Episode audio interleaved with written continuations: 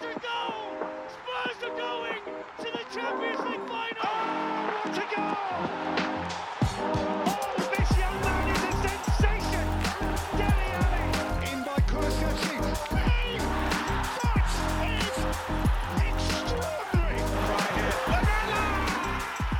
macht man einmal länger Pause zwischen den Podcast-Folgen und schon implodiert alles.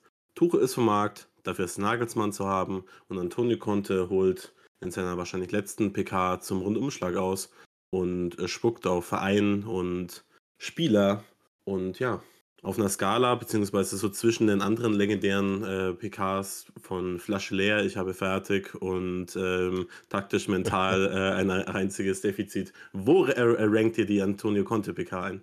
Ähm, das ist eine gute Frage. Also erstmal hallo, hallo Felix, hallo Max, äh, schön, schön dabei zu sein.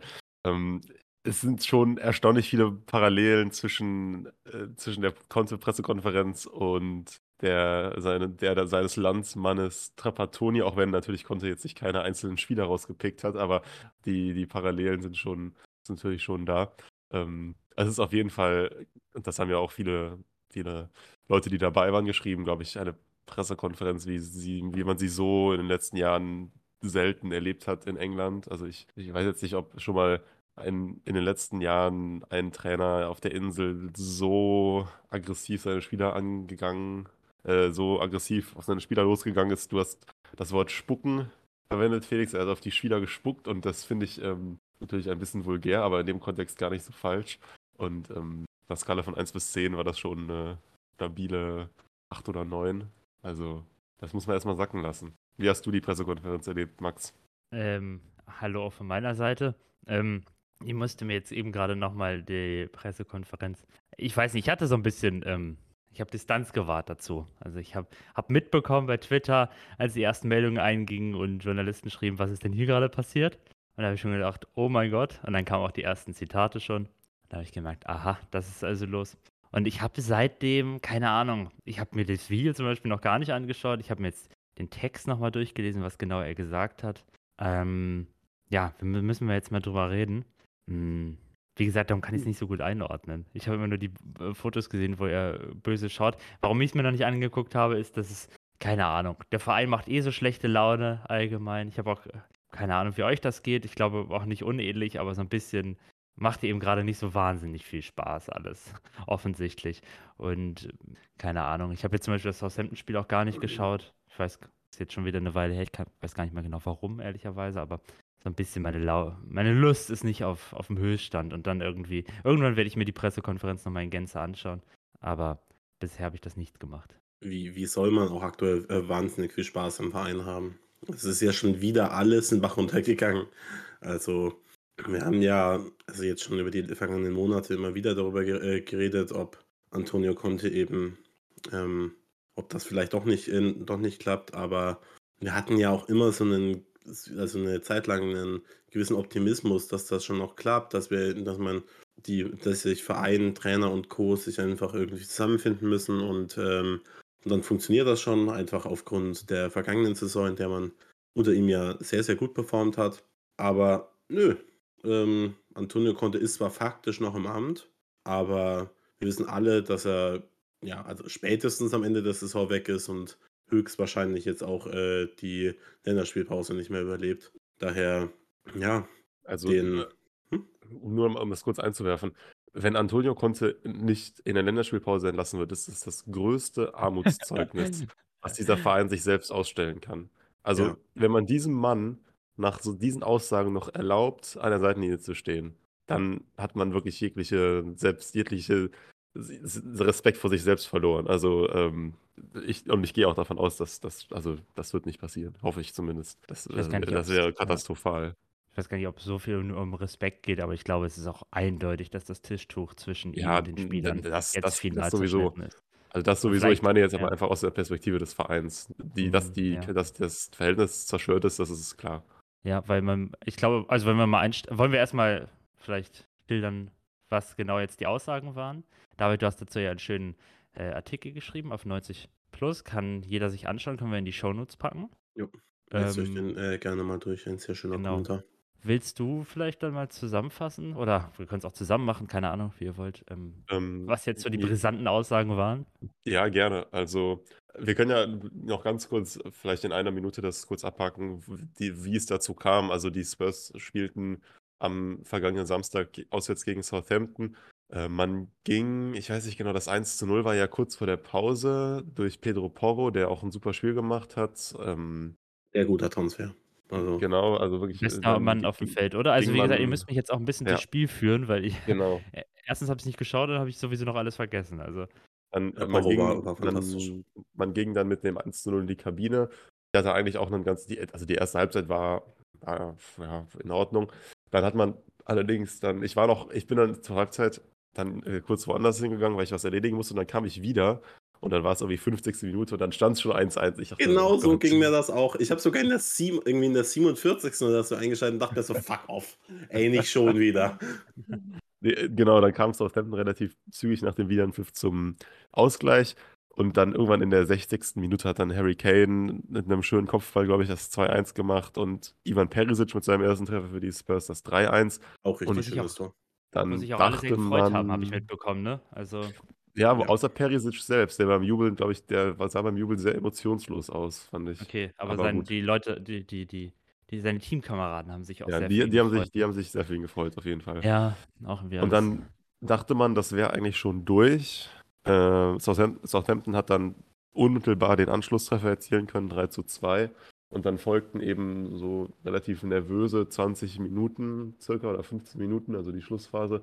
Forster hatte eine super Parade dann direkt, dann wär's, Mhm. sonst wäre es wahrscheinlich noch direkt 3-3, äh, hätte es direkt 3-3 gestanden. Und dann in der Nachspielzeit ähm, kam es zu einem Elfmeterpfiff für Southampton. Durch, ja, es war, äh, es ist schon irgendwie eine strittige Entscheidung. Also es kommt so ein bisschen darauf an, wie man auf das Ganze blickt. Ähm, Papessar trifft Ainsley Maitland-Niles, allerdings unbeabsichtigt, da er ihn halt nicht sieht. Also Maitland-Niles kommt aus dem, quasi aus dem Rücken. Ähm, und dann entscheidet der ähm, Schiedsrichter auf Elfmeter mit einer recht, also mit einer strengen Regelauslegung und eben dann, es gab auch Videobeweis, dass dann eben da ein Kontakt war, kann man wahrscheinlich schon sagen, das ist Elfmeter. Aber natürlich sah absolut unbeabsichtigt und Ich mein finde, die trifft auch subjektiver, nicht viel Schuld. Ja, mein Also subjektiver Eindruck ist eigentlich, dass es kein Elfmeter ist, aber gut, da müssen wir jetzt nicht drüber sprechen. Lange Rede, kurzer Sinn, die Spurs verspielen eine 3-1-Führung innerhalb von 18 Minuten gegen den gegen, das, Tabellenletzten. gegen Southampton, die genau wahrscheinlich, ich glaube, Tabellenletzter sind. Und dann Immer noch, ja. ähm, dann nach Abpfiff kommt dann Antonio Conte in die, in die Pressekabine in Southampton und äh, ja, legt, legt los.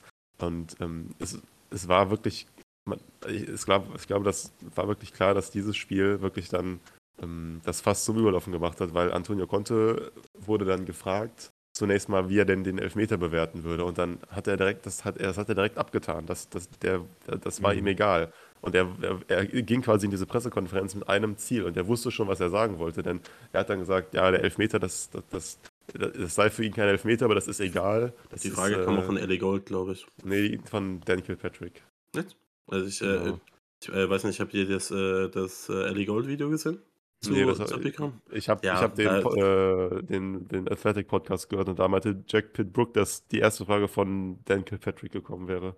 Aber vielleicht, Ähm. vielleicht habe ich mich auch gerade vertan. Äh, ich kann ja auch sein, dass zwei Leute die Frage gestellt Okay. haben. Ähm, ich ich glaube, dass, äh, dass Ellie Gold irgendwie ähm, ja, den Elfmeter Ah, noch ja, behandeln hast- wollte. Du hast und, recht, du hast recht. Es war doch, es war, es war Ellie Gold. Äh, Die nächste Frage, da komme ich dann gleich zu. an Dan Kilpatrick, sorry, mein Fehler. Alles gut. Ähm, ja, und ich meine, ey, klar, also der, der Elfmeter ist es völlig irrelevant. Also ob man den jetzt äh, geben möchte, sei mal hingestellt. Ich finde, du mit harter Ha- Regelauslegung kannst du das schon. Er trifft ihn. Es sieht sau doof aus. Ich will, ich will auch Saar keine, ähm, also äh, jetzt irgendwie, ich will ihm jetzt nicht die Schuld äh, zuschieben, weil es einfach unfassbar unlucky ist.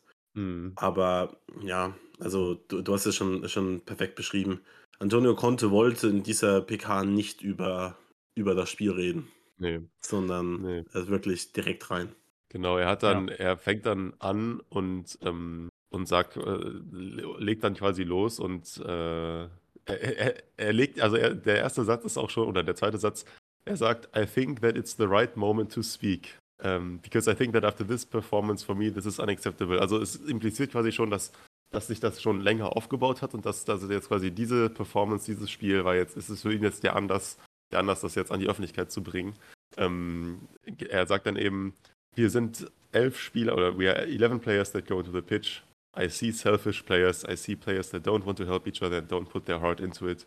Ähm, dann sagt er noch ein paar, ein, ein, paar Sätze später, dass er eben Spieler sieht, die nur für sich selbst spielen, nicht für die, ähm, nicht für die Mannschaft. Und dass man eben, um zu gewinnen, und das ist ja auch so ein bisschen so die, eigentlich sowas fürs, Phrasen, fürs Phrasenschwein, if you want to be competitive, if you want to fight to win, is the desire, the fire that you need to have in your eyes, in your heart. And you have to show this in every moment, in every moment. So dieses, ja, du musst äh, das Feuer in deinen Augen haben, du musst für die Sache brennen und das, ähm, dass er das nicht sieht und dann legt er eben klar den Finger auch in die Wunde und äh, sagt, ja, wenn man letzte Saison und diese Saison vergleicht, ist man, sind wir schlechter geworden, so fertig aus. Und da hat er ja auch recht mit. Und äh, ich, ich muss das gerade noch mal kurz einmal durchgehen. Er hat dann auch, was, er, was, ich, was ich auch spannend fand, dass er auch immer wieder auf die Fans so referiert hat, dass er gesagt hat, eben, er könnte das, er müsste das jetzt ansprechen, weil es auch aus Respekt vor den Fans und dass man, dass die Fans ja auch die Tickets bezahlen und mit zu den Spielen reisen und dass man quasi da, da mehr Respekt vorhaben müsste und dass er, also er, ist, er hat eben seine Mannschaft ähm, klar, klar angegangen. Mhm. Dann hat eben Daniel Kilpatrick ihn gefragt, ob das nicht vielleicht auch damit zusammenhängt mit seiner eigenen Zukunft, dass eben die Spieler nicht mehr 100% für ihn brennen, weil halt unklar ist, ob er überhaupt noch über den Sommer hinaus da ist. Und dann, dann ging es quasi richtig los. Dann hat Conte gesagt, ähm, das sei nur ein Alibi, dass die quasi die, Journal die anwesenden Journalisten hat quasi dann ähm, Daniel Kilpatrick in, implizit beschuldigt, dass sie quasi Excuses, äh, Alibis für die Spieler finden, ähm, dass sie eben, dass die Spieler Prof äh, Professionals sind, dass sie gut bezahlt werden, dass, das quasi kein, keine Entschuldigung ähm, sei. Er schreibt, The club paid us a lot of money, the players receive money, I receive money, you understand, not to find an excuse and don't have spirit or don't show a sense of belonging or don't show a sense of responsibility. Ja, ähm, also da wollte er, da wollte er gar nichts von wissen. Und ähm, dann so eine der großen, der großen Punkte war ja so auch das, was dann nach der Pressekonferenz ein bisschen äh, verbreitet wurde, dann die, die Rolle des Vereins, weil er dann auch, er hat dann wirklich gar keine Gefangenen gemacht und hat eben äh, gesagt, ja, das ähm, Tottenham story is this, 20 years there's the owner and they never won something, but why? Is only the club at fault or every manager that stays here? I have seen managers that Tottenham had on the bench. You risk to disrupt the figure of the manager and to protect the other situation. In every moment. Until now, I try to hide the situation, but now, no, because I repeat, I don't want to see what I have seen today, because this is unacceptable and also for the fans. Ähm, und dann etwas weiter unten sagt er noch, uh, if they want to continue this way, they can change the manager, a lot of managers, but the situation cannot change. Believe me. Mhm. Thank you very much. Und damit war dann die Pressekonferenz nach zehn Minuten ungefähr vorbei. Tut mir leid, dass ich das jetzt hier so ein bisschen ähm, ja, strukturlos wiedergegeben habe, aber die ja, meisten, also die meisten Hörerinnen und Hörer wissen ja natürlich sowieso, was passiert ist. Ähm, nur um das nochmal gerade der Vollständigkeit halber alles zu haben. Und dann ging es quasi los, so auf Twitter und allem wurde es, wurden diese Zitate verbreitet und ähm, ich weiß nicht, was. Ja, viel erste, Aufregung. Ja, sehr viel Aufregung und dann war sich aber auch spannend, also was ich auch gemerkt habe, dass die Zitate auch teilweise dann irgendwie abgeschnitten wurden, verkürzt wurden und so und vor allem dieses Zitat. Ähm, mit dem Owner. Genau, mit den Ownern. Dieses Tottenham Story is this, 20 years there's the owner and they never won something. Why? Fragezeichen. Und dann Zitat Ende. Und das impliziert ja quasi klar, dass es irgendwie Livis Schuld wäre. Aber das, das so, so war das ja eigentlich, also er, er will ja eigentlich auf die Spieler hinaus. So. Indirekt kritisiert er auch Livi, dazu kommen wir gleich später noch, aber sein Hauptfokus bei der Pressekonferenz mhm. waren ja schon eigentlich so komplett Spieler. auf die Spieler und ähm, Genau, weil er vorher ja halt sagt, I don't know because they're used to it, also the players, they're used Ach, stimmt, to it here, they don't ich, play for something important, they don't want to play under pressure, they don't want to play under stress, it is easy in this way. Und direkt im Anschluss kommt dann Tottenham Story, mhm. is this 20 years, there is the owner. Also man kann es auf jeden Fall auch so lesen, dass er sagt, ja, ja, seit 20 Jahren gibt es da diese, die, die Leute, die den Club gehören, aber über die wird gesprochen, aber über die Spieler halt nicht. Und die werden immer so aus ja. der Schussbahn gezogen und für die findet man Entschuldigungen und die haben es hier viel zu gemütlich oder haben es allgemein zu gemütlich, wie auch immer. Und haben kein Feuer. Ja, aber damit kritisiert er ja indirekt auch Levy und er wirft ja quasi dem Verein einfach ein strukturelles Problem vor. Dass Mhm. es schon seit 20 Jahren so ist. Und äh, es waren ja vor 20 Jahren haben ja andere Spieler gespielt als die Spieler, die jetzt hier Ja. spielen. So. Das Das, ist ja er, er, geht, er geht jetzt im, im Moment quasi sein erster, sein, so der erste, der Fokus ist auf den Spielern. Mhm. Aber indirekt wirft er dem Verein ja ein Einstellungsproblem vor oder ein strukturelles Problem, dass die Spieler nicht genug in die Verantwortung gezogen werden, dass dann quasi so, ein, so eine Wohlfühlatmosphäre für die Spieler kreiert, dass die dann, dass, da, da kann man jetzt drüber streiten. Ich meine, man nimmt, man nimmt jetzt mal das Beispiel Davinson Sanchez, der seit Jahren halt unter den Erwartungen performt und dass der dann halt quasi immer noch bei den Spurs ist. Wahrscheinlich auch solche Sachen spielt er dann wahrscheinlich an. Wer weiß, man muss natürlich auch immer so ein bisschen die Frage stellen, was, was war jetzt da einfach emotional, was war kalkuliert von Conte, was hat er sich dabei gedacht, wir wissen es nicht. Aber ich glaube, dass man das so lesen kann, dass er einfach dem Verein ein strukturelles Problem vorwirft, dass man nicht kompetitiv genug sein möchte. Also auf ein strukturelles Problem zieht er auf jeden Fall ab, das würde ich auch sagen. Ja, also ich meine, du kannst die, du kannst die PK irgendwie in viel, vielen Arten und Weisen lesen. Wie er den Spurs einfach einen League Cup klaut, das finde ich wirklich äh, für, äh, unter aller Sau. ähm, aber weil, wenn, Ach wenn ja, du das den ja gar nicht 20 Jahre, stimmt. ja, Ähm. stimmt. Ich habe gerade überlegt, wie du das meinst. Ach ja, stimmt.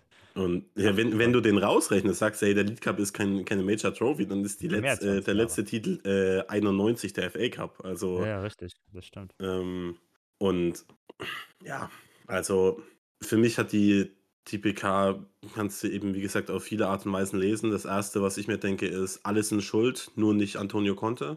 Ja. Das ist wirklich so das, ähm, das, was, das, was ich direkt mitnehme. Ja. Denn er spricht auch Dinge an, bei denen ich ihm durchaus in einem gewissen Rahmen recht gebe. Ja, klar. Mhm. Ähm, aber der Main-Punkt dieser PK für mich ist, alle anderen sind schuld, nur nicht ich. Ja. Und ähm, das finde ich super frech, weil ähm, du hast es gerade schon gesagt, dass es eine Ausrede wäre, ähm, dass die Spieler nicht, Das ist nicht kompletter 110 Prozent äh, geben, wenn der Trainer, äh, wenn die äh, Zukunft des Trainers offen ist. Versucht so euch mal in die, äh, in, die, in die Lage zu versetzen. Es gibt, gibt immer wieder Situationen, wo, wo Mannschaften dann plötzlich deutlich besser performen, weil der Trainer sagt, hey, ich möchte da sein, wir möchten zusammenarbeiten. Nehmen wir jetzt den BVB als Beispiel. Wer von uns glaubt, dass Edin Terzic wirklich ein herausragend guter Trainer ist? Ich Also ich- Achso. Ja, keine Ahnung, ist mehr so eine rhetorische Frage. Wir, wir sagen äh, alle, er ist nicht der beste Trainer der Bundesliga, oder? Davon kann man mal ausgehen. Ähm, Hey, ich mein, jetzt, seitdem Nagelsmann weg ist, vielleicht schon. Mit dem, aber mit dem Tuchel, äh, Fraud Tuchel bei. Bayern. ja, ähm, aber es, äh, er m, jetzt halt auf den BVB bezogen, da ist halt klar, von der Vereinsführung bis zum Trainer, die wollen alle zusammen nach vorne gehen und da, die sind halt wirklich eine Einheit, weil die können auch nichts anderes mehr, weil wa- was soll denn passieren? Sie haben ähm, Marco Rose rausgeworfen ähm, und sich dann für Terzic entschieden, aber sie wollen zusammen diesen Weg gehen und das, äh, das überträgt sich dann auch auf die Mannschaft. Ob der BVB jetzt dieses Jahr Meister wird, äh, mal gucken. Mit Tuchel halte ich das jetzt für unwahrscheinlich, aber ähm, auf jeden Fall, um äh, zu zeigen, so kann, äh, kann halt eine Mannschaft gepusht werden, weil, weil alle an einem Strang ziehen. Und das ist bei den Spurs einfach nicht der Fall. Der, der, der Hauptgrund, meiner Meinung nach, wenn ihr das anders seht, äh, äh, gerne dazwischen rufen, warum die Spurs in der vergangenen Saison so unfassbar gut waren, dann am Ende, war, weil sie sich für den Trainer quasi aufgeopfert haben, gesagt haben, ey, wir wollen mit so einem Top-Coach zusammenarbeiten und ähm, haben wirklich dann jeder immer 110 Prozent ge äh, äh, gegeben. Die, äh, diese, dieses, ähm, aber diese mentale Stärke ist dann halt einfach irgendwann weg, wenn du die ganze Zeit irgendwie im Hintergrund hörst, ja, Antonio Conte will gar nicht da sein, der ist doch un der ist die ganze Zeit unzufrieden, der ist mit den Spielern, mit seinen eigenen Spielern, die für ihn spielen wollen, nicht, äh, nicht zufrieden. So, das, wer würde sich denn für einen Trainer aufopfern, der offensichtlich keinen Bock auf, äh, äh, auf einen selbst hat? Weil das ist Ja. ja genau das, was er immer wieder, äh, immer wieder sagt oder immer wieder durchklingen lässt. Und tut mir leid, also für mich ist Antonio Conte der Hauptverantwortliche für die Krise bei den Spurs mittlerweile. Ja, ja, ja. Ähm, Und auch wenn er natürlich recht hat, dass jemand wie jetzt Davinson Sanchez, den er nicht nicht also direkt anspricht, aber also äh, nennt. Aber dass solche Spieler halt nicht im Verein sein sollten. Dass da von der Vereinsführung gepennt wurde und ähm, dass es definitiv ein gewisses mentales Problem bei den Spurs gibt, dass man manchmal so ein bisschen in der Komfortzone steckt und äh, sich eben nicht in, ja, einfach in, in stressige Situationen nach äh, vorne wagen möchte.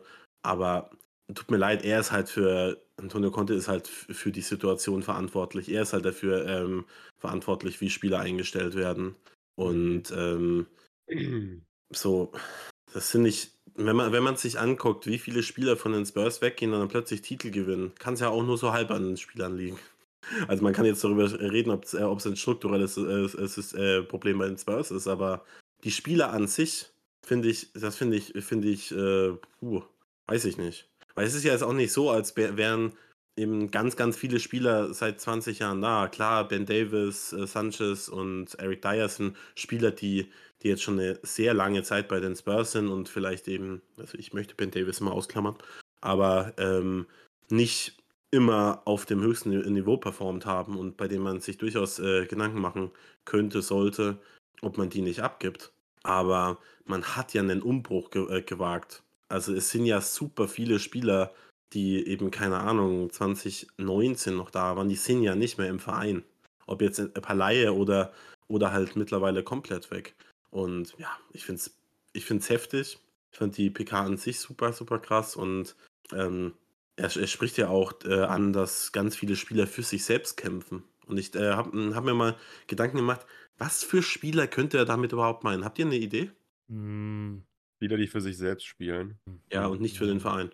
Ich, ich, äh, ich bin den äh, Spurs-Kader mal durchgegangen und ähm, so, du könntest das bei, bei Harry Kane in einem gewissen Rahmen machen, aber also ich, äh, das, da hat er zumindest, ähm, sagen wir mal, keine Ahnung, 2021, die unter Nuno hat er vielleicht mehr für sich selbst gespielt als für den Verein. Ist, ihm das aber jetzt vorzuwerfen, ist, äh, ist eine mittelmäßige Frechheit. Ähm, mhm. Bei äh, Cuti Romero könntest du theoretisch da, äh, darauf äh, ähm, aus sein, dass er, äh, dass, dass er vielleicht nicht den Verein, äh, für den Verein spielt und nur für sich selbst. Aber hattet ihr jemals das, das Gefühl, dass das ähm, stimmen könnte? Habe ich also bei mir auch überhaupt kein bisschen. Nee. Und Sonst keine Ahnung. Also es gibt halt einfach nicht viele Spieler, bei denen ich äh, man dieses Narrativ überhaupt irgendwie anbringen könnte. Ivan Perisic vielleicht, weil er äh, wahrscheinlich die Spurs im Sommer wieder verlassen möchte.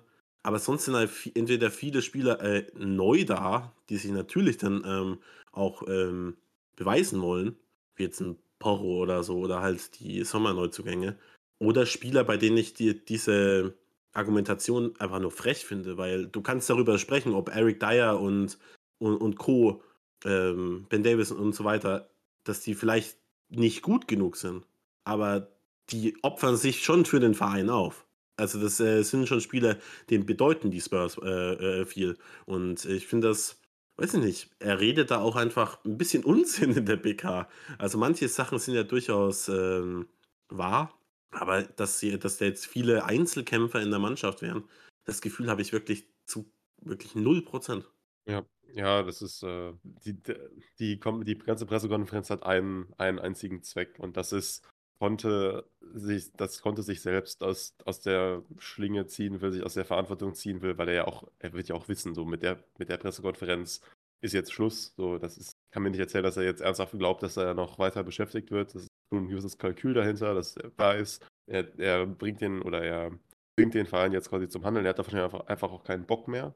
Er will den Verein zum Handeln zwingen, wird dann wahrscheinlich noch mit der Abfindung rausgehen und natürlich dann auch noch alles dafür tun, seine, seine Rolle eben zu in dem ganzen, dem ganzen Chaos jetzt gerade zu, zu marginalisieren, sich selbst aus der Verantwortung zu ziehen und was er ja quasi ist, was, was ja die Quintessenz dieser ganzen Aussagen ist, ist, die Quintessenz ist ja quasi, die Spieler der Spurs sind untrainierbar.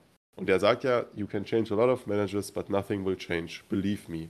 Das heißt, Antonio Conte sagt quasi, okay, egal wer Trainer ist, du, kann, du kannst hier nur scheitern. Deshalb bin ich auch gescheitert. Nicht, weil ich, nicht, weil ich Fehler gemacht habe oder weil ich vielleicht meine Methoden anpassen muss oder weil ich, mich, weil ich taktisch flexibler sein muss. Nein, jeder Trainer scheitert bei Tottenham, weil es einfach, das ist ein strukturelles Problem im Verein.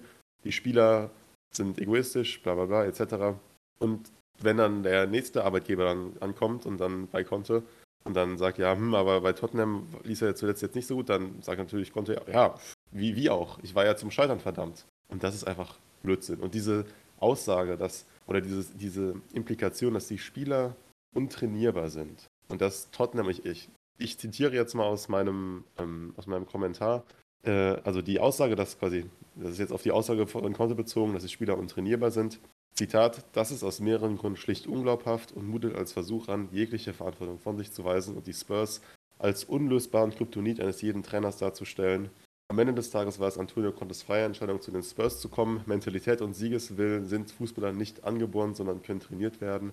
Und zwischenzeitlich schienen die Spurs unter Conte, wie gesagt, zu einer Einheit zusammengewachsen zu sein. Es spricht Bände, dass sich Conte nun in der tiefsten Krise seiner bisherigen Amtszeit gegen die Spieler stellt. Zitat Ende.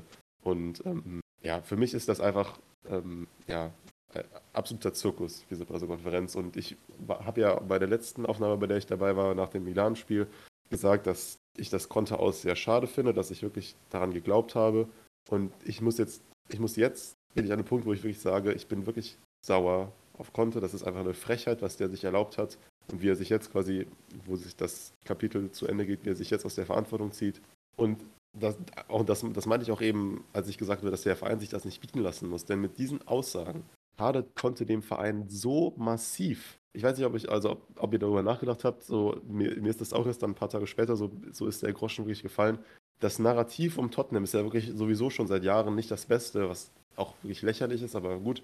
Und mit diesen Aussagen befeuert konnte dieses Narrativ ja nochmal so krass. Und das ist so image-schädigend für den Verein, weil ich meine, ich denke schon, dass, zum Beispiel so ein Nagelsmann, wenn er sich jetzt überlegt, okay, gehe ich zu Tottenham, der, der, der weiß natürlich auch, was Conte gesagt hat. Ich denke, dass der alt genug ist und reifer als Conte ist, zu wissen, um zu wissen, dass das halt äh, so ein bisschen, dass das jetzt so die letzten Versuche von einem alten italienischen Mann sind, sich da aus der Verantwortung zu ziehen. So, das weiß Nagelsmann, denke ich, oder jeder andere Trainer, der vielleicht zu den Spurs kommt, dass das eigentlich nicht stimmt und dass, dass die Spurs-Spieler wohl, äh, wohl trainierbar sind. Trotzdem schädigt das, das dem Image des Vereins natürlich total. Und es gibt natürlich auch Leute, die wahrscheinlich konnte glauben werden und sagen, ja, it's in the history of the Tottenham. Und das ist halt, klar, es gibt strukturelle Probleme im Verein, die angegangen werden müssen. Und insofern ist es vielleicht auch, es hat auch irgendwo dann vielleicht was Positives, dass jetzt Konto so ausgerastet ist, weil dann vielleicht manche Sachen, also so manche Sachen angegangen werden. Aber im Großen und Ganzen ist es einfach nur Selbstzweck, ein Riesentheater und unfassbar schädigend, image-schädigend für den Verein und das darf man sich nicht gefallen lassen und äh, der, der, Typ ist, hat sich komplett in jeglicher Hinsicht äh, disqualifiziert, menschlich, sportlich. Jeder Verein, der jetzt Konter einstellt, sollte sich einstellen will, sollte sich das wirklich nochmal ganz genau überlegen. Und ähm, ich bin einfach nur, ich bin einfach extrem enttäuscht. Glaubt ihr wirklich, dass, also weil ich immer gelesen habe, Conte will jetzt auch so ein bisschen sein Image retten. Aber glaubt ihr wirklich, dass Conte das muss? Also das ist, habe ich immer so meine Zweifel, weil ich glaube nicht, dass Conte Probleme haben wird. Ich glaube Zukunft. nicht, dass er Auch das jetzt nach der Pressekonferenz äh, Verein zu finden. Ich glaube nicht, dass er das muss, aber ich glaube, dass er das will. Dass er einfach so die Person ist, dass er, das, dass er es einfach nicht mhm. akzeptieren könnte, wenn er jetzt quasi bei den Spurs entlassen wird und das als dann als so als dunkler Fleck auf seinem Lebenslauf ähm, interpretiert wird. Also ich glaube nicht, dass er es muss. Ich glaube, dass Conte seine Vita schon beeindruckend ist und dass er es auch quasi, dass er diesen Status als Elite-Trainer hat er sich auch verdient, das ist gerechtfertigt. Aber es wäre auch vollkommen realitätsfern zu sagen, dass er jetzt bei Tottenham keine Fehler gemacht hat und dass er vielleicht auch an sich selbst arbeiten muss und dass es quasi eher unfehlbar ist. Das ist einfach falsch. So. Und ich denke, dass er einen neuen Job finden wird. Ich glaube nicht in England. Ich glaube, da ist jetzt doch wirklich auch, weil er bei Chelsea ja auch schon so unrühmlich rausgegangen ist,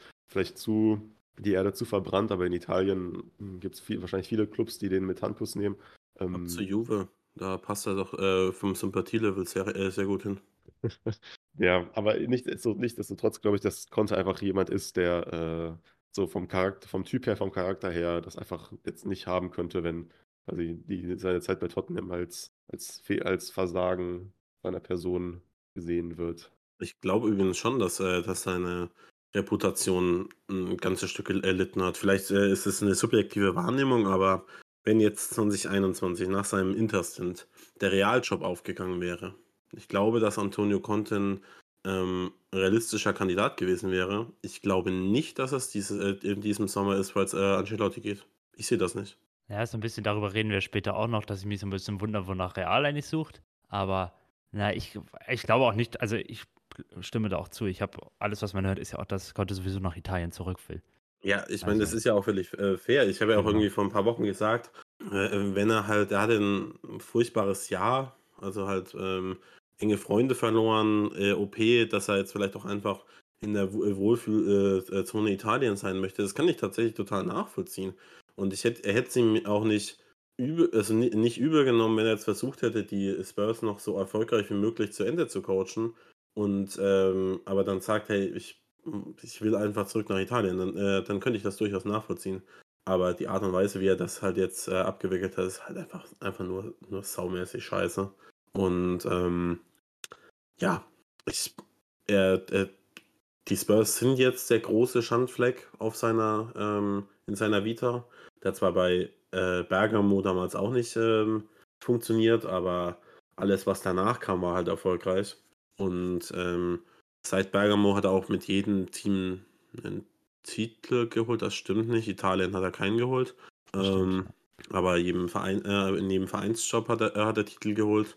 Und ja, ich bin, ich will jetzt, will einfach nur noch, dass die, ähm, dass jetzt endlich die, äh, die Kün äh, Kündigung quasi durchgeht, dass man äh, da jetzt endlich das Announcement bekommt, dass er, dass er nicht mehr Trainer von den Spurs ist. Ich nehme auch Ryan Mason bis zum Saisonende. Also zum, ähm, darüber haben wir ja vor zwei Wochen oder so intensiv gesprochen. Aber lieber mit einem Trainer, der noch sehr, sehr viel zu lernen hat, äh, die Saison zu Ende äh, zu bringen, als mit jemandem, der den Verein und die Spieler einfach, ja, einfach respektlos behandelt. Und I don't know. Ich, ähm, ich finde es ich find's schade. Ich bin auch wütend. Ich will ihn will, wir- wirklich, will ihn nicht mehr sehen. Ähm, der, äh, der soll zu PSG, das pa- passt zum äh, Mir geht das äh, überhaupt nicht so Sympathie. irgendwie. Also ich finde ihn immer, ich mag ihn immer noch, ehrlicherweise. ich Nee, finde jetzt die, ich finde jetzt diese Pressekonferenz, äh, fand ich auch nicht, also kann ich jetzt auch nicht viele positive Worte zu finden, auch wenn wir jetzt ja auch, was ich ganz interessant finde, worüber wir vielleicht nochmal reden können, mehrfach gesagt haben, dass er in manchen Dingen recht hat. Also vielleicht können wir nochmal schauen, was, was, was das denn sein könnte. Aber egal, also keine Ahnung. Was, ich weiß nicht, ich bin da auch nicht so überrascht. Also ich, also man weiß doch, wer Conte ist, dass der halt ein schwieriger Typ zumindest im Job ist. Und ähm, ich weiß nicht, ich finde es jetzt, also keine Ahnung, mich wundert es jetzt, dass es so früh passiert ist. Also hätte es mich am Anfang der Saison gefragt, geht das jetzt in diese Saison in die Brüche? Hätte ich das nie und nimmer gedacht. Aber dass es irgendwann massiv explodiert oder implodiert, je nachdem, ähm, damit hätte ich, hätte ich ehrlicherweise gerechnet. Und wie gesagt, ich finde es jetzt ein bisschen überraschend, dass es schon nach, naja, eineinhalb Jahren kommt oder noch weniger, ne? Aber keine Ahnung. Alle haben von Anfang an gesagt, konnte, man wird ihn hassen, auch während der, äh, während er Trainer ist und so weiter. Und ja, gut, so richtig hasse ich, also keine Ahnung. Ich bin ihm jetzt nicht so böse. Ich schon. Ja. Ja, ich bin, Also also ich glaube, ich bin nicht böse.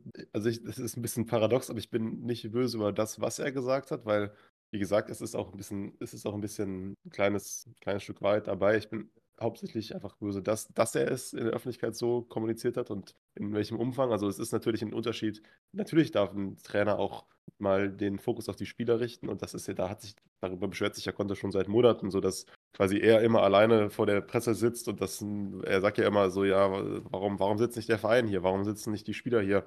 Ähm, so, das, das, er hat ja schon gewissermaßen recht, aber die Art und Weise, wie er es gemacht hat, ähm, in welchem Umfang, welche Implikationen und so, das, ich gehe davon aus, dass er sich dessen bewusst, bewusst war, auch wenn es natürlich emotional, äh, em- emotionale Pressekonferenz war. Das, ähm, ja, das zeigt mir einfach, das ist für mich ähm, ein Beweis für das Kalkül dahinter und für diesen, für diesen Egoisten dahinter und das ja, ist für mich einfach ein, eine sehr große Enttäuschung. Ja, ich weiß nicht. Ich finde jetzt auch so zum Beispiel, wie ist das mit Chelsea zu Ende gegangen, wie ist es mit Inter zu Ende gegangen, wie ist es mit Juventus zu Ende gegangen. Ich meine, er hat Agnelli den Mittelfinger gezeigt. Äh, keine Ahnung. Ich finde es, also, ich hatte das von, konnte von Anfang an so einge, eingestuft und äh, ganz ehrlich, auch wenn das jetzt alles unschön ist und so weiter und ja, vielleicht sehe ich das auch zu, zu rosig, aber ich finde, das macht ihn halt auch irgendwie aus. So.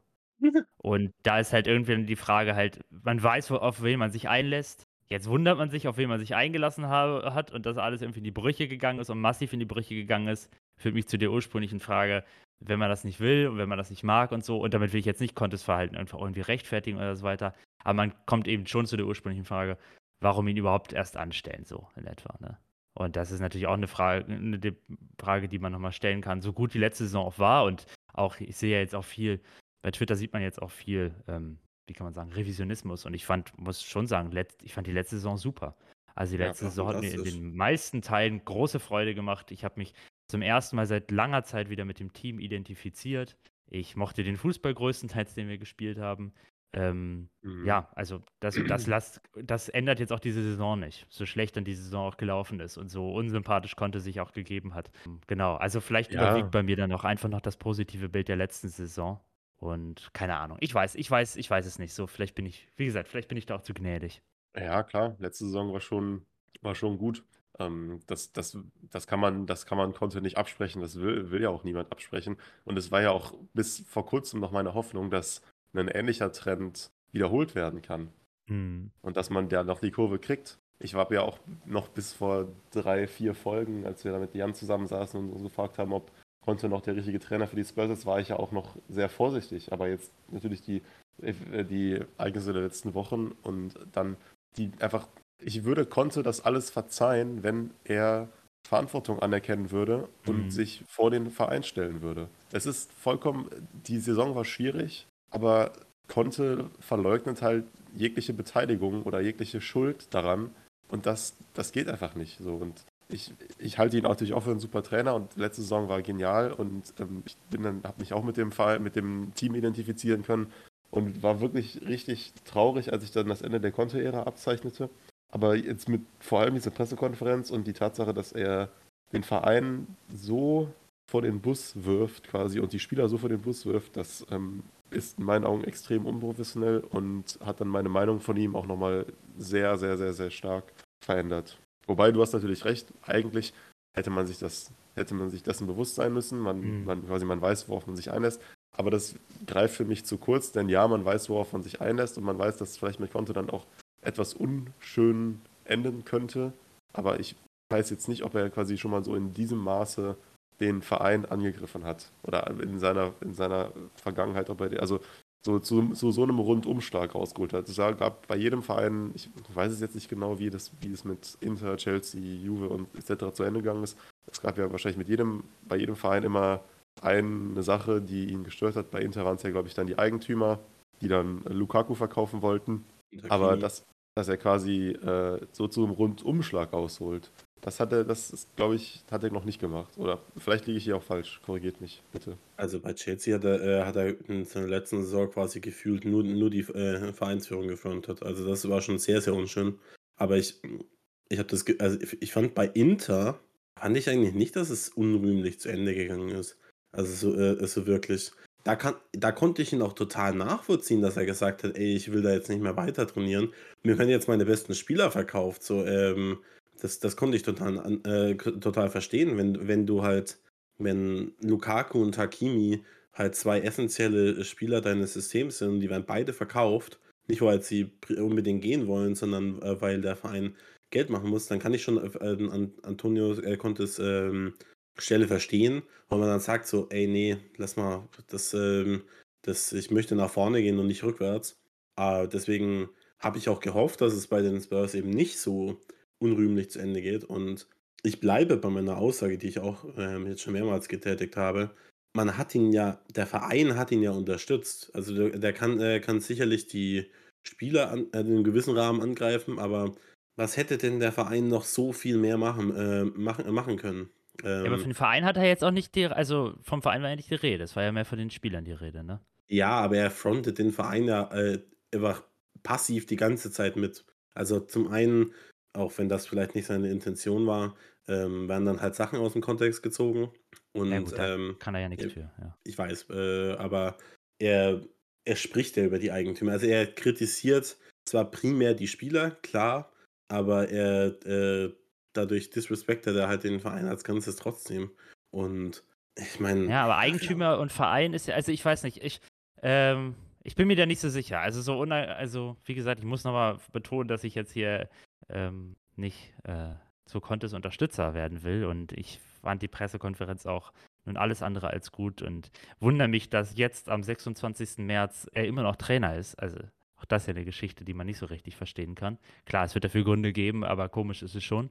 Ähm, ich weiß nicht, ob das jetzt ein zu großes Thema ist und so, aber worauf er ja auch so ein bisschen abgezielt hat, ist sowas wie Vereinskultur und Vereinsmentalität und so. Weil ihm wird ja, Ja. auch bewusst sein, dass da nicht seit 20 Jahren dieselben Spieler am Werke sind. Ja, ja, klar. Und dass auch in den letzten sechs Jahren da ein du ordentlicher ähm, Durchlauf stattgefunden hat. Manchmal ein bisschen zu wenig, eher zu wenig als zu viel, ja. Manchmal zu wenig, wenn man sich bestimmte Positionen anschaut. Zu wenig Neuzugänge, zu wenig Wechsel und so weiter. Aber, und da ist ja so ein bisschen die Frage, weil dann wurde viel gesagt, es gibt nicht sowas wie Vereinskultur, habe ich viel gelesen. Es gibt es einfach nicht. Das ist absolut falsch. Und das würde ich nun auch erstmal ganz stark bestreiten. Das ist so, Und dass die, die Spurs haben für mich eine ganz klare Verlierermentalität im Verein. Also nicht, ähm, es ist einfach faktisch so. Also das, das, das, sowas kommt einfach passiv, sowas tritt auf. Die Spurs haben seit 2008 keinen Titel mehr geholt und das Narrativ, das kommt zwar von außen, aber das, das geht trotzdem in die Köpfe äh, der Spiel, äh, Spieler und ähm, jetzt so als Gegenbeispiel, ähm, das sind natürlich die mit Abstand beste Mannschaft in Deutschland, aber die Bayern haben halt eine unfassbare Siegermentalität. darüber sprach Tuchel ja gestern auch auf seiner, er sprach ja auch wieder von seiner DNA. Und DNA ist ja auch ein Wort, das man bei Tottenham viel in den letzten Jahren gehört hat. Ja. Ja, Ich weiß nicht, ob das, ich bin da eher skeptisch, ob das, ob sowas existiert, so die DNA und Verlierermentalität, weil du, guck mal, du hast, klar, okay, du hast, äh, du hast Spieler bei den Spurs, die, die kriegen das mit und bla bla bla und das wird von außen so ein bisschen in den Verein herangetragen. Und dann hast du so einen Romero, der ist Weltmeister. Also ich glaube nicht, dass der eine Verlierermentalität hat. Nee, er als Einzelperson sicherlich nicht. Nee, aber genau. ja, das ist okay, aber eben- es gibt, es gibt halt, okay, dann klar, es gibt halt Spieler im Verein, die haben vielleicht eine Verlierermentalität, weil sie halt noch keine Ja. titel gewonnen haben in ihrer Karriere. Prominentes Beispiel glaube- könnte man jetzt vielleicht sagen Harry Kane. Aber das glaube ich auch nicht so, weil Harry Kane hat, glaube ich, auch keine Verlierermentalität. Nee, ich den glaube, es geht an, gar nicht so sehr einen um- Rekord nach dem anderen. Ich glaube, es geht gar nicht so sehr um die einzelnen Spieler, sondern eher um das überbordene Strukturelle, das quasi Ja. den Verein Den, ausmacht. den also Äther. die quasi, die quasi die einzelnen Spieler, ich weiß nicht, einzelne Spieler als also Profisportler, die seit ihrem fünften Lebensjahr jeden Tag äh, auf dem Platz stehen und also sich durchgesetzt hat im härtesten Konkurrenzkampf. Und wie du ja auch sagst, wenn Keynes was vorgeworfen wird, Rekord um Rekord bricht und ganz klar dabei ist der beste englische Stürmer aller Zeiten zu werden oder schon ist, so denen irgendwelche Verlierermentalität vorzuwerfen, ist natürlich total albern. Vielleicht ist Verlierermentalität auch nicht so das richtige, also ich weiß nicht, ob das das passende Wort ist, klingt schon sehr hart so, aber ich glaube schon, dass es eine gewisse Das Vereinskultur gibt, wie sehr man eben, wie ehrgeizig man ist, wie sehr man sich reinhängt, wie sehr man auch davon überzeugt ist, ähm, Spiele, wichtige Spiele zu gewinnen zum Beispiel. Also ich meine so, das Musterbeispiel ist natürlich auch real, gerade so in den letzten 10, 15, Ja. aber ja eigentlich immer schon. Und ist- Sowas Ja. kann sich halt auch einfach aufbauen. Durch Narrativ, durch ähm, ähm, Erfolge, Siege und so führen natürlich auch dazu. So ist es natürlich auch. Ne? Ja. Also das ist ja nichts, was einfach irgendwie da ist und das hat man dann und das auch nicht wieder verloren gehen kann. So ist es ja nun überhaupt nicht. Ne? Ja, und ich, ähm, sowas kann durch einzelne As äh, äh, Punkte oder äh, Spiele in, entschieden werden. So jetzt als Beispiel, Total, ja. ähm, äh, das Real, was die in der vergangenen Champions League-Saison gemacht haben, das war absurd. Und ähm, die waren nicht sch schon, schon immer dieses, äh, also halt zumindest nicht in dieser äh, enormen Form. Dieses Team, bei dem du dachtest, ja, wenn die zwei nur hinten liegen, kann immer noch alles passieren. Das war einfach ein Narrativ, das sich auch in die Köpfe der Spieler im Laufe der Saison einge äh, eingepflanzt hat, weil die einfach jedes Spiel dann äh, gewonnen haben. Das äh, war äh, quasi so eine exponentielle Steigerung oder einfach eine Lawine, die, äh, die, die nicht mehr aufzuhalten war. Und bei den Spurs ist es halt so, je länger kein Titel mit diesem Verein, äh, also der Verein keinen Titel mehr gewinnt, desto mehr pflanzt sich das in, in, bei, bei einzelnen Spielern vielleicht auch ein, bei, ähm, bei Mitarbeitern etc. Das sind natürlich, äh, vielleicht ist äh, Verlierermentalität so ein bisschen zu hart, klar, aber ähm, dieses Narrativ, das von außen kommt, dass die Spurs nicht keine Titel äh, gewinnen und dass sie ähm, ja vielleicht auch, äh, auch der schwächste der, der Big Six ist oder der schwächste Verein der Big Six etc., dass, dass selbst wenn das nicht von innen äh, vom, vom Verein ausgeht, von den Spielern ausgeht, sowas pflanzt sich passiv immer so ein bisschen in die Köpfe. Puh, das, das finde ich, da kann man drüber spekulieren. Aber ich sehe ich sehe deine Argumentation. Ähm, das ist, da gibt es sicherlich auch Anhaltspunkte für. Ich weiß nicht, ob ich da jetzt so mitgehen würde. ich finde das immer so ein bisschen so dieses, ja, du sagst, es ist von außen angetragen und es pflanzt sich dann ein. Ich bin eher so, ich sage eher so, ja, es wird, es wird hauptsächlich von außen herangetragen und man sollte das nicht überbewerten, aber ähm, keine Ahnung. Das, das, das, ich, bin, ich bin da so ein bisschen, ja, klar, Mentalität spielt eine große Rolle im Fußball, aber ich glaube nicht, dass das jetzt so, was sowas, das ist, dass du so eine, weil zum Beispiel die Spurs, wir dachten ja, wir dachten ja eine Zeit lang auch, die Spurs haben, sind Mentalitätsmonster, weil sie zehn Spiele in Folge nach zweimal Rückstand noch irgendwie zurückgekommen sind. Und schau dir an, wie schnell das wieder zunichte gemacht wurde. So. Also, Ja, also ich meine, die waren, äh, dieses, dieses Narrativ konntest du in der ähm, Hinrunde definitiv nicht, nicht anbringen. Da waren, da waren sie zwar schlecht, aber sicherlich nicht Spursy. ähm, Ja, aber auch das hat sich dann ja wieder durchgesetzt, ne? Ich will jetzt auch nicht sagen, dass das irgendwie das Wichtigste ist oder sowas, was Spiele dann am Ende entscheiden. Also psychologische Faktoren können hundertprozentig natürlich Spiele entscheiden, aber Dinge wie Taktik und so weiter. Äh, ist der Trainer langfristig, äh, hat er sich dem, langfristig dem Verein verbunden oder hat man das Gefühl, was nützt es? Der ist sowieso im Sommer weg. Wir können ja auch gleich nochmal ganz kurz, ich weiß nicht, ob ihr den Artikel gelesen habt vom Athletic über die letzten Monate unter Conte. ja, ja, ja. Können wir gleich nochmal drüber sprechen, will ich jetzt nicht drüber, noch nicht, können wir gleich nochmal machen. Aber am Ende hat sich ja schon wieder sowas durchgesetzt, was man dann wieder als so typisch Tottenham bezeichnen kann. Ne? Und irgendwie, ja, ich, ich äh, behaupte auch nicht, dass, es das, dass das jetzt, wie gesagt, dass das so das Ausschlaggebende ist. Und, aber darauf zielt Conte ja auch so ein bisschen ab. Unter anderem. Dass es den Spielern eben auch zu gemütlich gemacht wird und so. Ich weiß nicht, man weiß, kann es ja auch ganz schwer von außen beurteilen, ob dem wirklich so ist. Hm. Man kann sehen, dass da bestimmte Spieler sind, ganz konkrete Spieler sind, die wahrscheinlich zu lange im Verein sind und so. Ja. Und ähm, ja, dass da bestimmt irgendwie ein Zusammenhang besteht zu bestimmten Misserfolgen und den Spielern. Aber ja, und das ist ja ein, das, also das ist ja das eine, was Conte sagt, und das, auch das, also worüber wir gesprochen haben, dass Spieler irgendwie nur für sich spielen würden, das, also das Problem sehe ich nun überhaupt nicht. Also ich weiß nicht, was er da redet. Aber mit dieser Clubkultur und so und wie das dann auch mit den Besitzern zusammenhängt, ist auf jeden Fall ein interessantes Thema, finde ich. Ja, Und ich frage mich halt schon, ob das nicht, klar, also du hast jetzt einmal Conte, der quasi schon fast Trainer, andere Trainer davon warnt, bei Tottenham anzuheuern. Ja. Ähm, fraglich, wie sehr das ähm, erfolgreich das ist. ist übrigens auch so ein Punkt, wo er ganz eindeutig dem Verein schadet. Also, ja, und das ist auch, also, das ist ein großes Problem, finde ich auch. Übrigens, was Frage für ist so ein bisschen, wie sehr, sorry, nur noch, Frage ist so ein bisschen, wie sehr kommt das an, ne? Also ich glaube. ja, das meine ich ja eben, so, so Nagelsmann, wie der das jetzt ein, einordnet. Oder je, auf- je, jeglicher ja. anderer Trainer. Aber auf der anderen Seite ist, glaube ich, schon, das geht jetzt nicht um Clubmentalität, sondern da ist noch einmal Besitzer. Ich glaube schon, dass es bei manchen Trainern so ein bisschen Bedenken beim Verein gibt. Wir haben Ja. das von Potter gehört vor einem Jahr. Und ich glaube, das gibt es bei anderen Trainern auch noch. Bei wem haben wir es noch gehört? Das war jetzt gerade vor ein paar Tagen auch. Wisst ihr nicht mehr? nicht. Ich weiß es auch nicht mehr. Egal. Es war bei irgendeinem anderen Trainer, einer von den 100.000 Trainern, die jetzt gerade wieder im Umlauf waren, wo auch so ein bisschen, ich meine, gerüchteweise gesagt wurde, hm, man weiß nicht so richtig, ob. ob Ich kann das ja auch nach, äh, in einem gewissen Rahmen nachvollziehen. Vor allem, du hast ja auch noch die große unbekannte Harry Kane, ob er jetzt über den Sommer hinweg äh, bei den Spurs bleibt. Ähm, und wenn du als Top-Trainer zu den Spurs gehen möchtest, dann willst du natürlich den besten Spieler der, oder einen der besten, nein, der beste, ich bleib dabei, der beste Spieler der Premier League, äh, äh, den willst du halt im Verein haben. Und dass, dass Trainer Bedenken haben, das kann ich total nachvollziehen. Ich hätte auch Bedenken, aber ähm, ich bleibe halt auch bei meinem Narrativ, dass ich, dass ich der Verein, die Vereinsführung in den letzten, was weiß ich halt, seit, eigentlich seit, äh, seit sie den Verein äh, gekauft haben, massive Fehler gemacht haben, aber das zumindest im letzten Jahr vergleichsweise wenig, äh, äh, wenig der Fall war. Du, du hast Antonio Conte unterstützt. Vielleicht eben ein, zwei Spieler zu wenig geholt, aber ein, zwei Spieler sollten jetzt nicht das äh, Nee, nee, keinen Fall. ausschlaggebend für, äh, für, äh, für den kompletten Erfolg eines Vereins sein. Ja. Und Und es, ja. Es glaubt ja auch niemand, glaubt irgendjemand, dass, wenn an ein, zwei Stellen konnte seine Spieler bekommen hätte, dass dann die Saison sehr viel besser gelaufen wäre? Weil das ich Gefühl habe ich teilweise, dass sie sagen, oh, wir haben ähm, ähm, mit, wenn, wenn man noch einen zentralen Innenverteidiger geholt oder, oder einen weiteren äh, Left Ja. Centerback, dass, es, äh, dass dann plötzlich alles super gut gewesen wäre. Ja, Eric Dyer hat viele Fehler gemacht in dieser Saison. Er ist äh, schon einer der, aus der Startelf, einer der schlechtesten. Vielleicht Hm. sogar der schlechteste, weiß ich nicht, aber ähm, schon ein, äh, wirklich eine, spielt eine schwache Saison. Und Mhm. da haben wir ja schon mehrmals gesagt, dass, wir im, dass man im Sommer definitiv noch einen zentralen Innenverteidiger hätte holen müssen. Einfach nur für die Tiefe. Also selbst wenn man Mhm. ihn nicht upgraden kann, irgendwas hätte man tun müssen. Mhm. Aber ich beispielsweise Left Center Back, ich äh, finde Longley und Davis machen das in dieser Saison durchaus okay. Also nicht, Ja, ja.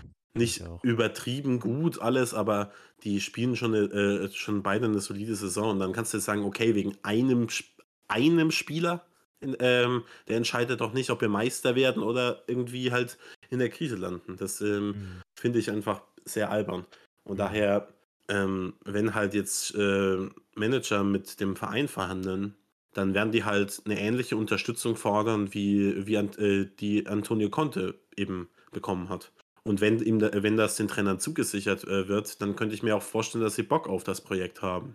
Und das ist vielleicht auch ein relevanter Punkt, denn ich bin fest davon überzeugt, dass man jetzt eben einen Projektmanager braucht. Du kommst da nicht mehr drum herum. Du musst eben, du kannst keinen Win-Now-Trainer holen, sondern du musst jetzt eben eine, versuchen, eben alte Strukturen aufzubrechen und ähm, dann eben versuchen, irgendwie was Neues, eine neue Vereinskultur, Mentalität Mhm. irgendwie zu, äh, zu etablieren. Vielleicht Und, das auch, was so ja. fehlt, ne? Also das habe ich ja, liest man ja auch häufiger, dass der Verein halt nicht so richtig weiß, wofür er stehen will.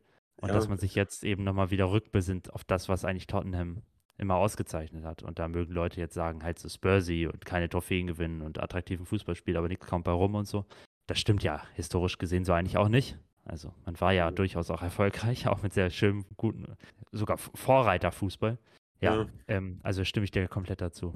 Sorry, wenn ich nicht unterbrechen kann. Ich war mehr oder weniger fertig, aber es ist. Ich klag übrigens, wie im Nachhinein, was für ein Gentleman äh, José Mourinho war. Der hat nämlich nicht gegen den Verein geschossen und dem wurde viel, äh, viel übler zugespielt. Also er hat vielleicht auch ähm, wirklich katastrophalen Fußball spielen lassen, aber der wurde ja kein bisschen, also gefühlt kein bisschen gebackt. Ähm, oder wesentlich weniger. Ja, Und zumindest hat er ähm, gesagt, er findet das Transferfenster gut. Und er hatte ja auch diese Same Players, different, nee, Same Managers, diff, nee, äh, different Managers, Same Players und so. ja, Ah, das ist natürlich ähm, jetzt in der Drast, in, in, äh, wie drastisch das ist, nichts im Vergleich zu Conte. Mhm. Aber Sache da war doch auch. Nee, okay, sorry, müssen jetzt nicht mehr Mourinho reden. Fair enough. Ich will noch über Mourinho reden. Achso, okay. Nein, ich du wollte äh, nur sagen, so ein bisschen, die, die Conte PK dazu geführt, dass ich, äh, dass ich José Mourinho wieder ein bisschen mehr mag. Weil ich ähm, finde ihn ja wirklich äh, in vielen Aspekten saumäßig sympathisch. Weil das Ja, hat ja, Mourinho ist- Solange er nicht bei Tottenham ist, für super Typ. Ja. ja, Ja, Ähm, Mourinho, der- das ist auch so ein bisschen, das ist so ein bisschen paradox, weil klar, das ist bei Mourinho und Tottenham, das ist nicht gut auseinandergegangen, das ist nicht gut geendet. Aber ich, ich weiß noch, ich, es hat mich immer mit so einem kleinen bisschen Stolz erfüllt, zu sagen, dass Jose Mourinho Tottenham trainiert. Ich weiß nicht wieso, das ist auch ein bisschen, bisschen weird, aber er ist halt schon einfach auch nicht nur ein sehr erfolgreicher Trainer, jetzt mit Blick auf die Vergangenheit, aber auch einfach eine extrem große Fußballpersönlichkeit. Und ähm, Ja. Was für Charisma, schon, ne? Also das Wort Legende ist da schon angebracht, so ob man ihn mag oder nicht. ist er einer der besten 20 Trainer aller Zeiten wahrscheinlich. Und äh, ja, genau, und deshalb hat mich das schon immer mit so ein bisschen, ja, ein bisschen Ehrfurcht erfüllt irgendwie. Auch Und wenn der Fußball mich nicht mit Ehrfurcht erfüllt hat. also, wir haben uns entschieden, neuer Trainer wird José Mourinho und der wird diesmal gebackt. Ähm, Gott. Ja, wird Ähm, interessant, nämlich, wenn wir jetzt, wollen wir mal auf die Trainergeschichte eingehen? ja, da mal ein bisschen jetzt- überlegen, äh, was passiert jetzt, wie geht's weiter, weil wo du Mourinho sagst, auch der ist ja ein Name, der im Sommer eventuell gehandelt werden könnte. Oh, hängt komm, immer hör, mir, hoch. hör mir auf, ey. Also nicht bei uns, nicht bei uns, sondern Ach im so. großen europäischen Trainerkarussell, was natürlich dann auch direkt Einfluss auf uns haben könnte, je nachdem, wie Okay, schnell man okay. einen Trainer holt. Nee, ich meinte, weil, weil bei ihm ja zum Beispiel auch mit Transfers der Roma und so, ob die alle so durchgehen, wie er das will, ist ja auch eine Frage. Und da ist ja Oh. zum Beispiel auch, habe ich auch Sachen gelesen, dass PSG mal gucken will, dass Real nochmal schauen will. Ja, Mourinho Also, zurück zu Real, das wäre jetzt so geil. Ja, ja, ja, ja, ja. Boah, da habe ich ja so Bock drauf. Ja, und weil Also- Real ist ja wahrscheinlich gerade unser größter Konkurrent, so bescheuert sich das auch anhört, wo wir gerade von Vereinen mit unterschiedlicher, naja, unterschiedliche wollen wir- Geschichte, unterschiedliche Kultur und so weiter. Also wir, wollen Ja. wir jetzt mal kurz Ja. da, drauf zu sprechen kommen. Ähm, seit äh, vorgestern? Vorgestern Donnerstag. Abend? Hm? Donnerstag. Donnerstag. Seit, Gestern äh, ähm, seit Donnerstagabend haben wir alle den gleichen präferierten äh, Wunschtrainer und der heißt Julian Nagelsmann. Also das, äh, das ist jetzt kein Geheimnis, das, da brauchen wir jetzt nicht drum rumreden. Ähm, ob das jetzt realistisch ist, darüber sprechen wir noch. Aber wenn du einen Trainer, wenn man sich jetzt einen Trainer bei den Spurs aussuchen könnte, halte ich es fast für absurd, wenn, ähm, wenn man nicht sagt, nur Julian Nagelsmann. Denn er ist faktisch genau das, was die Spurs brauchen. Ja. Also ich lass mir, ich habe zwei Theorien. Die erste haue ich jetzt raus, die andere später. Meine, meine erste Theorie ist die, Tat, äh, die Tatsache, dass ähm, Antonio Conte noch nicht entlassen wurde. Das ist jetzt wirklich nur Spekulation, deutet für mich darauf hin, dass man ungern mit Ryan Mason oder zumindest, dass man die, so die vergangenen Tage war so wahrscheinlich die Idee, dass man ungern mit Ryan Mason die Saison beenden will, weil wenn, wenn das quasi der Plan wäre, dann wäre Conte schon wahrscheinlich schon weg. Ich meine, klar, man Mhm. muss noch die Abfindung und so aushandeln, etc. Aber das dauert, glaube ich, nicht eine ganze Woche. Es deutet für mich eher darauf hin, dass man aktiv jetzt gerade am die, doch die Optionen am Ausloten ist und eigentlich ganz gerne jemanden Permanenten holen würde. Ähm, das spricht einfach für mich dafür, dass man nicht, dass man doch schon auf der Suche ist. Jetzt mit Nagelsmann hat sich die Situation vielleicht nochmal verändert, weil er vielleicht von sich aus sagt, er braucht eine Pause oder er möchte vielleicht ein bisschen Verschnaufpause haben und erst im Sommer wieder in ein neues Projekt gehen. Wenn man sich dann einigen könnte, dann lässt man vielleicht doch Mason die Saison zu Ende führen und dann Nagelsmann ab Sommer. Das ist jetzt ein neues Szenario, was sich aufgetan hat. Aber, und das, da können wir dann auch gleich nochmal drüber sprechen, das ist meine zweite Theorie. Ich glaube, dass Tuchel und Tottenham sehr, sehr, sehr, sehr close war. Ja, Und dass das, dass das quasi das Ganze, dass, dass diese Tatsache, dass Tottenham und Tuchel in engen Gesprächen waren und dass Tuchel am Dienstag nach London fliegen wollte, was ja der Ki- Kicker gestern berichtet hat. Für Das Gespräche daraufhin- noch, ne?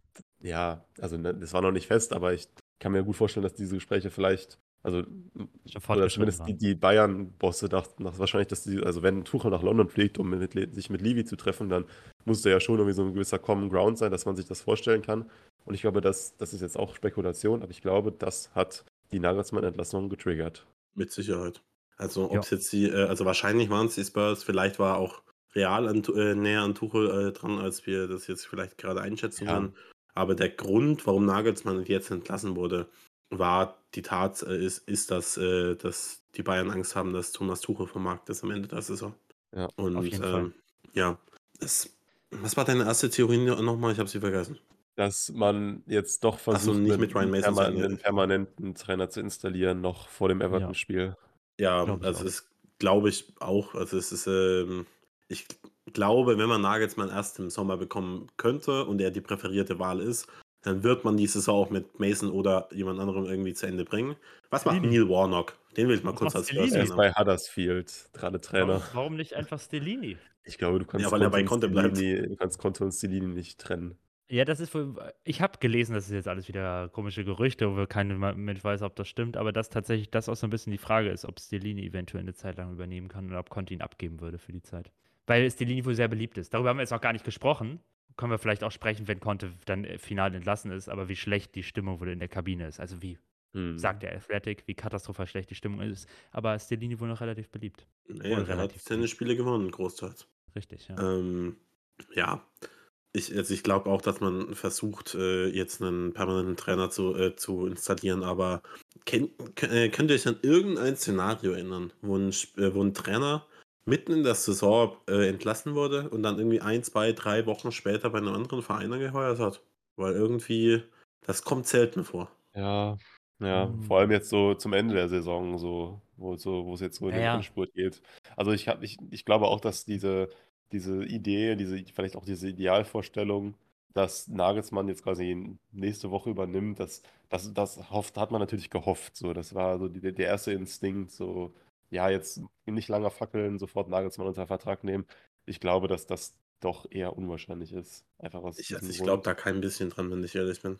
Also meine, ich, ist halt so ein bisschen die Frage, wie Nagelsmann tickt. So, es ist so, ob der jetzt wirklich erstmal sagt, der, der fühlt sich auch ein bisschen ausgebrannt und will ein bisschen Ruhe haben oder ob der halt so jemand, so ein Freak ist, der halt einfach das nicht kann. So, es gibt ja auch, gibt, soll ja wohl auch Leute geben, die nicht ohne Arbeit können. Gerade mit 35, Und wie ähm, alt er ist, ne? Vielleicht sagt, er- vielleicht sagt er auch so, ja, komm, jetzt erst recht. Und Mhm. dass er sich den, dass er sich das Tottenham-Angebot anschauen wird, das ist, glaube ich, klar. So, das wurde jetzt auch schon mehrfach bestätigt, so dass er jetzt dem Ganzen nicht so abgeneigt ist. Es ist halt dann die Frage, ob er es jetzt will oder ob er es erst im Sommer will und ob natürlich noch andere Vereine um seine Unterschrift buhlen, die ihn vielleicht noch mehr reizen Mhm. oder die vielleicht noch von größerem Kaliber sind. Ja, und da meinte ich ja eben, dass da Ja. Real eventuell anstehen Ja. könnte. Und das natürlich auch noch ein Punkt ist, der vielleicht dagegen spricht, dass er sich jetzt schon für Tottenham entscheidet, eben dass er schauen will, was wird im Sommer noch so möglich. Ich meine, Frage ist halt es auch, ist ja ob- alles möglich. äh, Viel ist es ja viel denkbar so. Ich Ja. kann mir halt, ähm, also ich meine, ich kenne ihn jetzt offensichtlicherweise auch nicht persönlich, aber ich weiß nicht, ob, äh, ob Julian Nagelsmann nach dem Haifischbecken FC Bayern Hm. ins Ja. nächste Haifischbecken Real. Madrid springen möchte. Klar, das ist eine Frage, ja. Ich dachte, Das du wärst ist- mit dem Skifahren gewesen. Warst du das nicht? Nee, das war Manuel Neuer. ähm, also, es, ich, ich schätze ihn, er hat ja damals, ich weiß nicht mehr wann das war, ich glaube nach, bevor er zu Leipzig gegangen ist, hat er doch, hat er doch äh, schon mal real abgesagt, weil er gesagt Ja, hat, der genau. Schritt ist zu groß.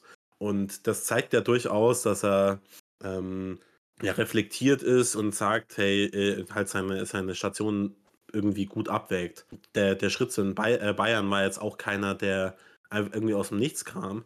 Sie haben ja, Mhm. also sie haben sich nicht dran gehalten, aber sie haben ja immer wieder gesagt, das ist ein Langzeitprojekt, wir wollen eine neue Ära äh, äh, prägen mit ihm, etc. Und da konnte ich total nachvollziehen, dass er dann auch sagt, hey, jetzt will ich, äh, der FC Bayern ist mein Herzensverein, da will ich hin, die wollen mit mir zusammenarbeiten, warum sollte er das nicht machen?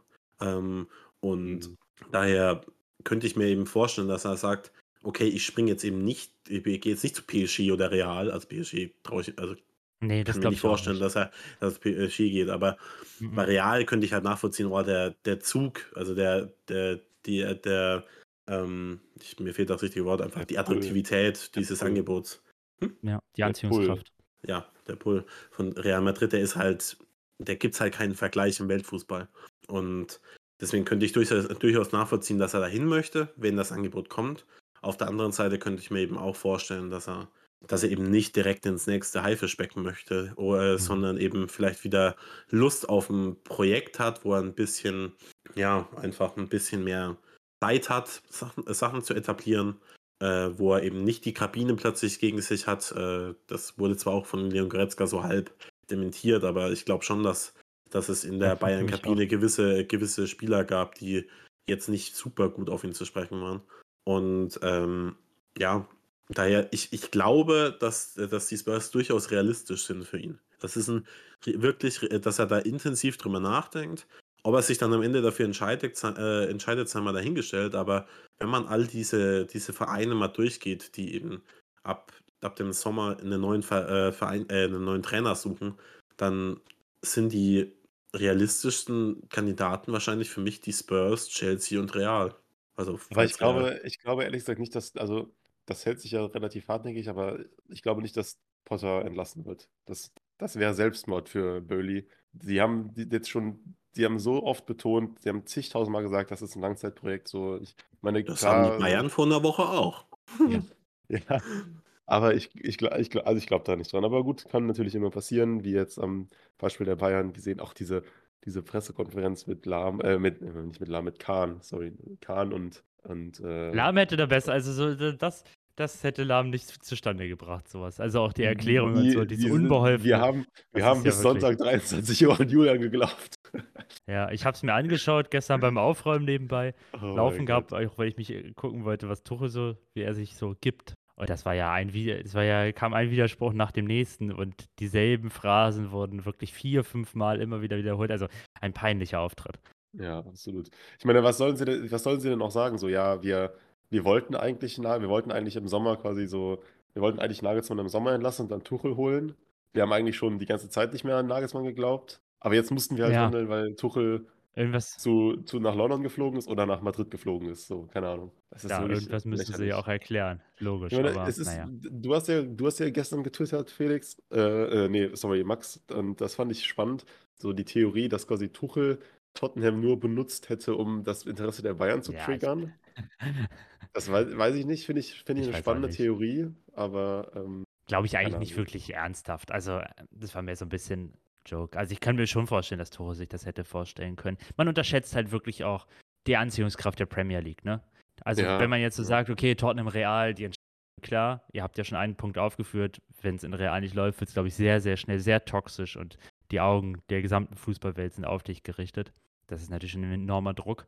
Und ich meine, dass ein Job aufgeht bei einem guten, sehr guten Premier League-Verein, ist auch nicht ständig so, ja.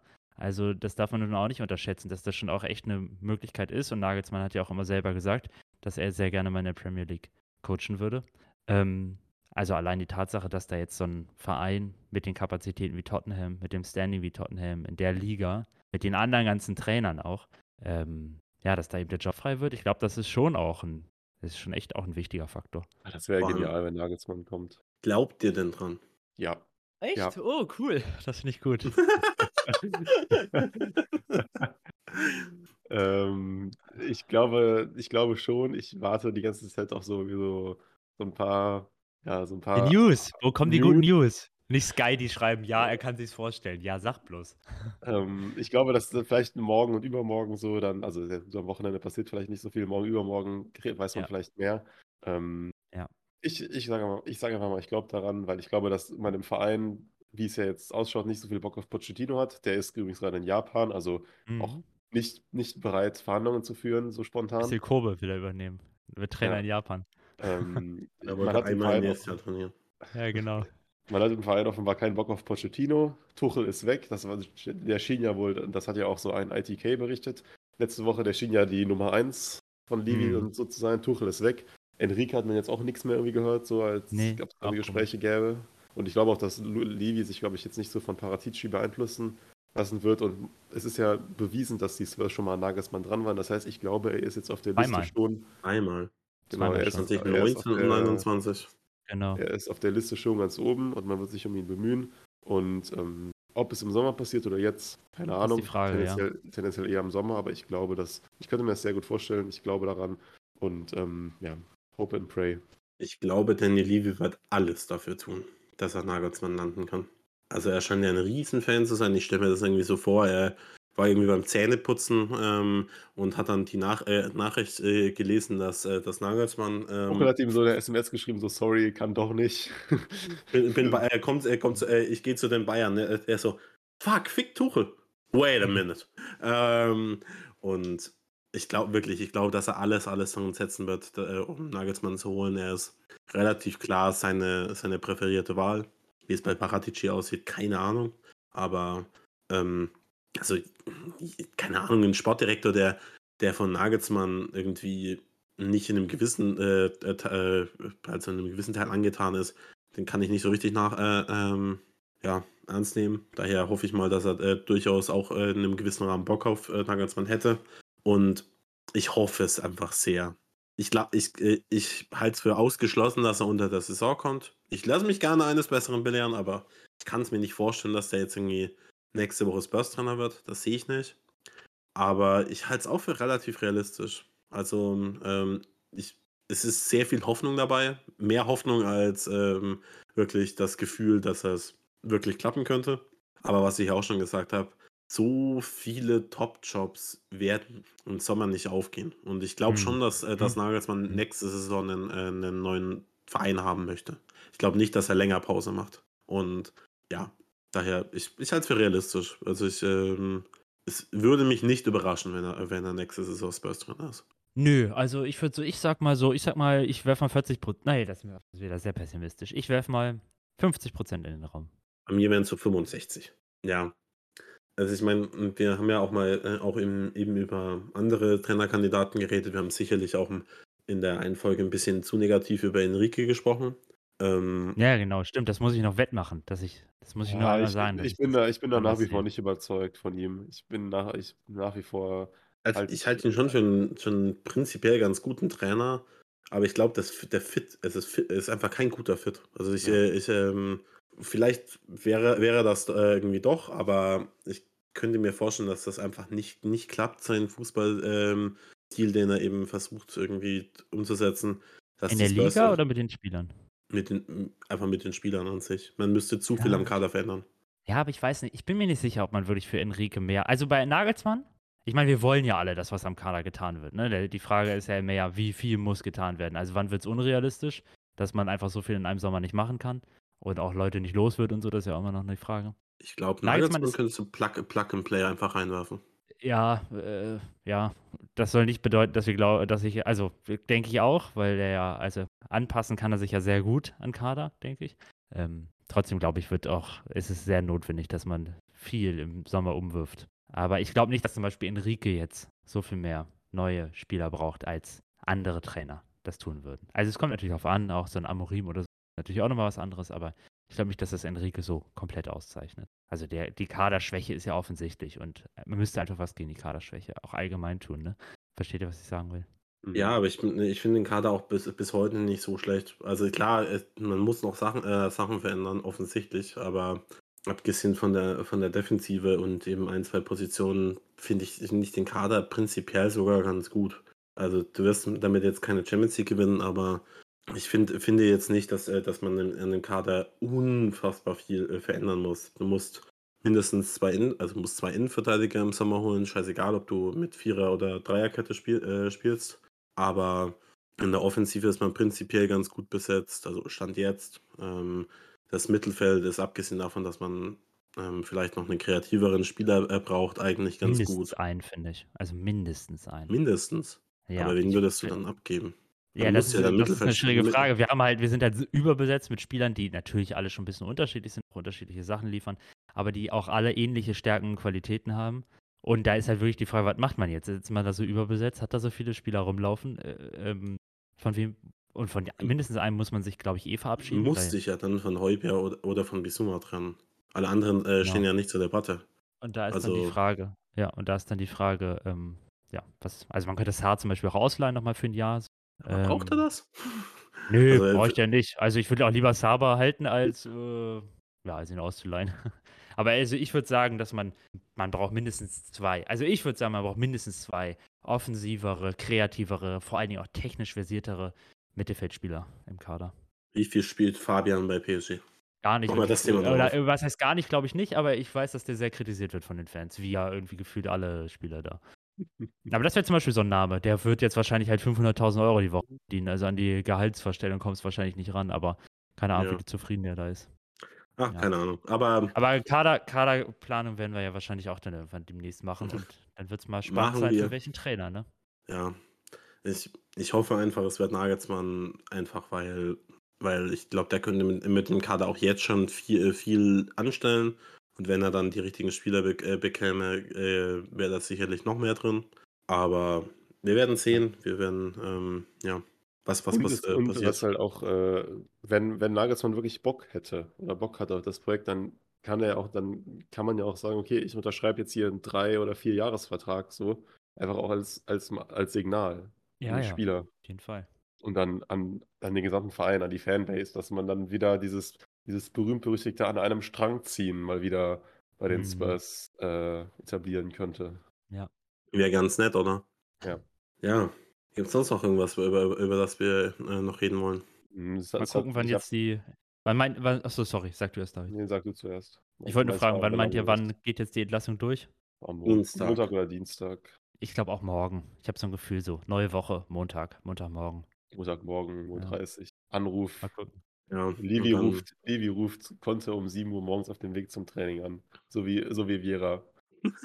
Ist der Ja, angerufen worden auf dem Weg zum Training? Der Viera war auf dem Weg zum Training, ist dann am Freitag um Äh. 7 Uhr morgens und ist dann im Auto angerufen worden von Steve Parrish, heißt glaube ich der Ich möchte mal sagen, es waren keine rühmliche Trainerentlassungen in der letzten Zeit. Nee. Nee. Wirklich nicht. Ähm, das heißt, es ist irgendwie auch eine, ist im kompletten Weltfußball irgendwie eine wilde Saison. Aber, naja, Scheiße. Was hat Richarlison gesagt? The season has been shit. ja, hat er recht. Er hat da recht, ja. In allen Ähm, Belangen, echt, wirklich. Übrigens eine Sache, die, äh, über die will ich jetzt gar nicht, gar nicht re äh, intensiv reden, weil warum sollten wir es? Aber Sonny spielt tatsächlich mittlerweile wieder ganz gut. Also deutlich, deutlich besser als, äh, als zuvor. Also nur, bei dass er Tor- meinst du? Nee, auch für die Spurs. Ähm, er, er, er schießt Tore, er ist deut- ja. de- deutlich, äh, Ja. deutlich aktiver. Ähm, ich glaube, er hat sein, könnte seine enorme Schwächeperiode so ein bisschen beendet haben. Aber anderes Thema. Da reden wir Mal gucken, Also- ja. vielleicht wir- nach, nach Everton drüber oder so. Wir rufen keine Kehrtwenden Nee, genau. Punkt. Das habe ich auch gesagt und dann habe ich es einfach in der nächsten Folge, habe ich schon, dann habe ich es direkt in der nächsten Folge wieder gesagt. Jetzt wird alles wieder gut. Es wird einfach alles Alter. scheiße. Diese Das Saison ist ist, jetzt komisch unsere, und das ist genau, unsere wir müssen- Doktrin jetzt für den Rest der Saison. Und dann können wir nur positiv überrascht werden. Und wir warten jetzt ab, genau, wie es. Dann heuert Nagelsmann am Mittwoch an und wir sagen, es ist die beste Saison der Welt. Ähm, ähm, ja, Oder so wie ja. die Saison läuft, äh, denkt man, äh, kommt durch, Nagelsmann wird Trainer und in zwei Monaten hört man, ach nee, wird doch real. hatten sich ein Schlupfloch in den Vertrag schreiben lassen. Ach Ja. Gott. Ja, wir reden dann über, ähm, nach dem Everton-Spiel nochmal über Dinge, die passiert sind. Äh, ob dann irgendwie Mason Trainer ist, ob dann irgendjemand anderes Trainer ist. Who knows? Wir hoffen natürlich auf Nagelsmann, aber das ist während der Saison wahrscheinlich eher unwahrscheinlich. Habt ihr noch ein paar letzte Worte, sonst moderiere ich ab. Ähm, ja, dann wünsche ich euch eine wunderschöne Woche und wir hören uns, wie gesagt, nach dem Everton-Spiel wieder. Bis dann eine schöne Zeit und kommen Spurs.